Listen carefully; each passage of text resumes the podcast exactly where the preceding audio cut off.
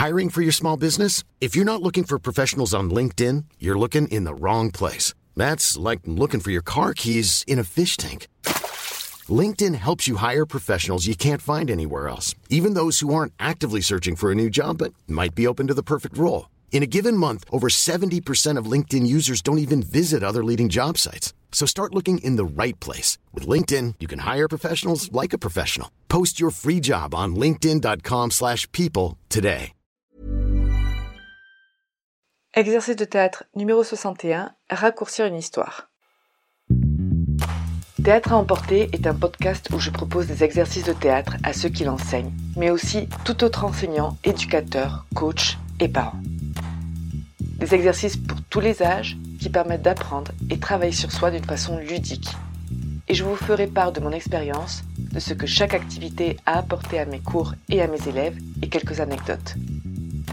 Levez de rideau.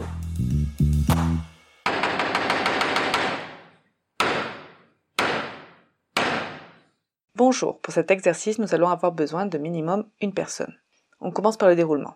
Alors voilà, c'est un exercice très intéressant et très difficile à réaliser.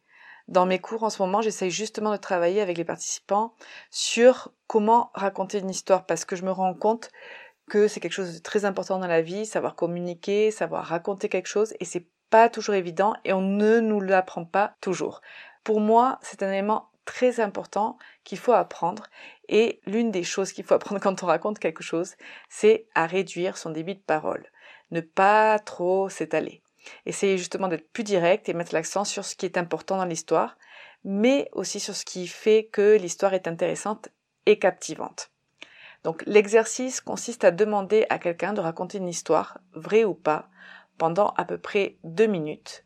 Et ensuite, je demanderai à une autre personne de raconter la même histoire en 1 minute 30, puis à quelqu'un d'autre en 1 minute, puis 30 secondes, puis 20, puis 15, et puis essayer de réduire comme ça au maximum. C'est comme un entraînement justement pour apprendre à réduire et à garder l'essentiel. Les variantes pour cet exercice. Alors, une variante, ce serait de faire le contraire. On commence par une phrase et on rallonge l'histoire de plus en plus en la rendant de plus en plus intéressante et captivante. Alors j'aime beaucoup cette variante, je la fais aussi pas mal et surtout en ce moment pour justement essayer de voir comment ils peuvent enrichir une histoire avec peut-être des détails, avec peut-être des émotions, avec peut-être du suspense. Une autre variante, ce serait de donner carrément une intention, par exemple dramatique ou absurde ou drôle, quand on rallonge une histoire. On dit fais-la de plus en plus dramatique, fais-la de plus en plus absurde, fais-la de plus en plus drôle. Observation durant l'exercice.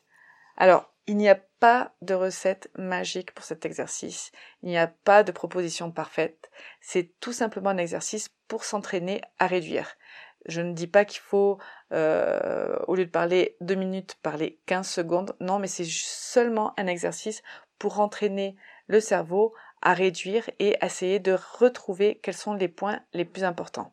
À la fin de l'exercice, je demande à ceux qui ont écouté l'histoire, de la personne qui l'a raconté au début, de se rappeler ce qu'ils sentaient en écoutant toute l'histoire. Qu'est-ce qui l'a attiré le plus? Qu'est-ce qui a attiré leur attention? Quels sont les éléments qu'on ne peut pas éliminer si on veut comprendre l'histoire? Et quels sont ceux qui ne sont pas indispensables? Comment raconter la même histoire en la rendant de plus intéressante, etc., etc. Donc, on a souvent une petite discussion pour voir quels ont été les points qui peuvent être les plus intéressants. Alors, c'est un exercice que j'essaye d'exploiter justement en ce moment. Alors, je vous en proposerai sûrement d'autres dans le futur, dans le même style. Et il me semble vraiment que c'est important d'apprendre à dire le nécessaire et à ne pas s'étaler pendant des plombes, surtout dans une impro où on perd très très vite le fil. C'est difficile de garder l'attention du spectateur. Quand on raconte quelque chose de préparé, on a le temps de voir justement ces points qui attirent l'attention, ces points qui intéressent, ces points qui fait que le spectateur va jusqu'au bout. En improvisation, c'est un petit peu plus difficile, donc il ne faut pas hésiter s'entraîner. Les mots-clés pour cet exercice sont résumer et raconter une histoire. C'est fini pour cet exercice et je vous dis à très bientôt.